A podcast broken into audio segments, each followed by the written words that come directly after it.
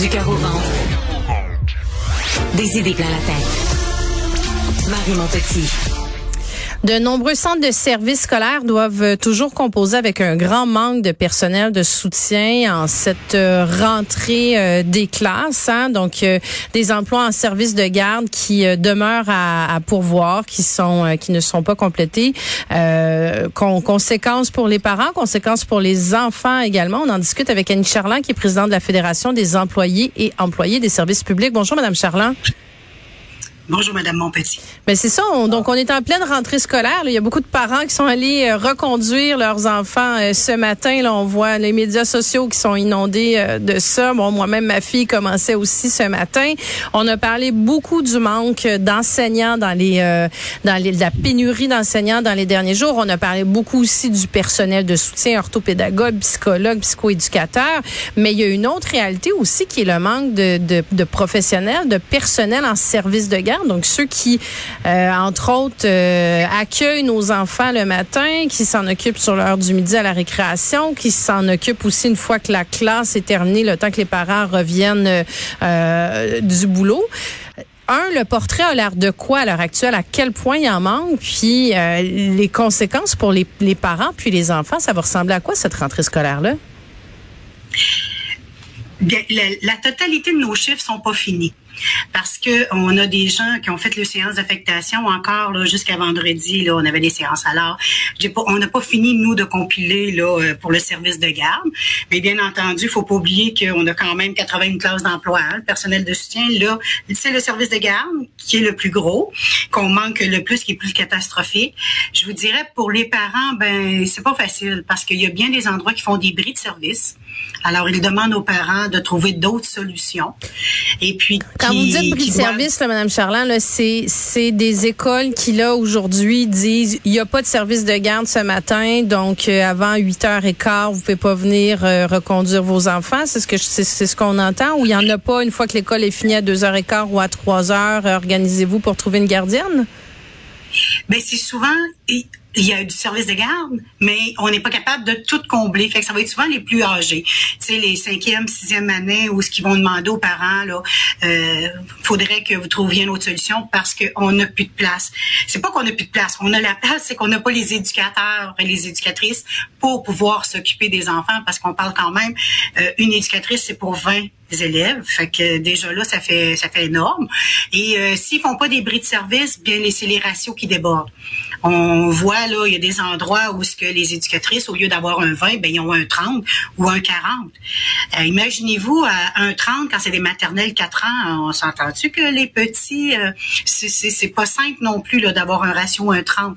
Alors euh, c'est c'est ce qu'on vit là présentement. Là. Mais c'est pas c'est pas normé ça, Madame Charland? Il y a pas c'est pas comme dans les classes, on pourrait pas demander à un professeur tout d'un coup, à un enseignant de doubler sa classe parce qu'il manque d'enseignants? Est-ce qu'on peut on pourrait pas demander à des parents non plus de, de s'organiser, puis de trouver une autre option, puis de se trouver un tuteur parce qu'il manque un enseignant dans une classe? Pourquoi on peut le faire avec le service de garde?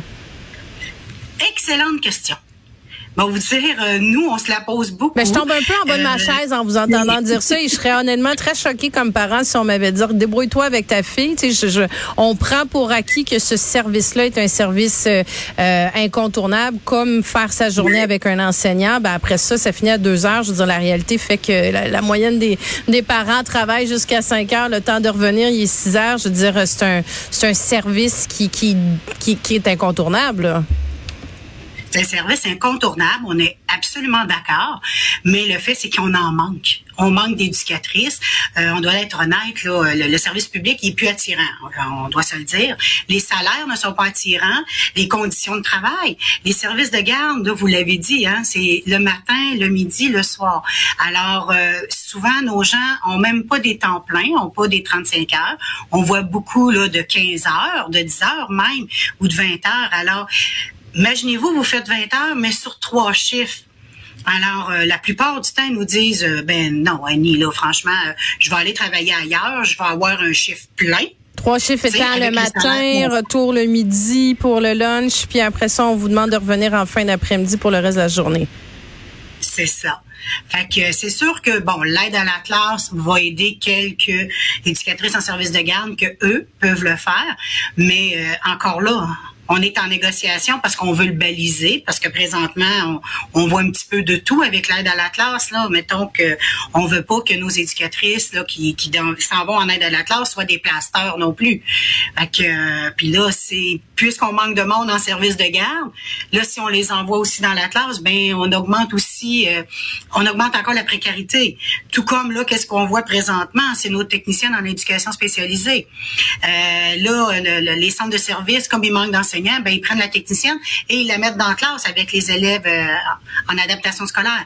Alors, mais c'est beau, oui, OK, elle connaît plus les élèves en adap, sauf que là, l'enfant qui a des problèmes particuliers, ben, il n'y a plus sa technicienne en éducation spécialisée parce que la technicienne qui est dans la classe est rendue enseignante. Elle n'a plus le temps de faire son, travail, de faire de la prévention et de pouvoir contrôler les, émotions des enfants.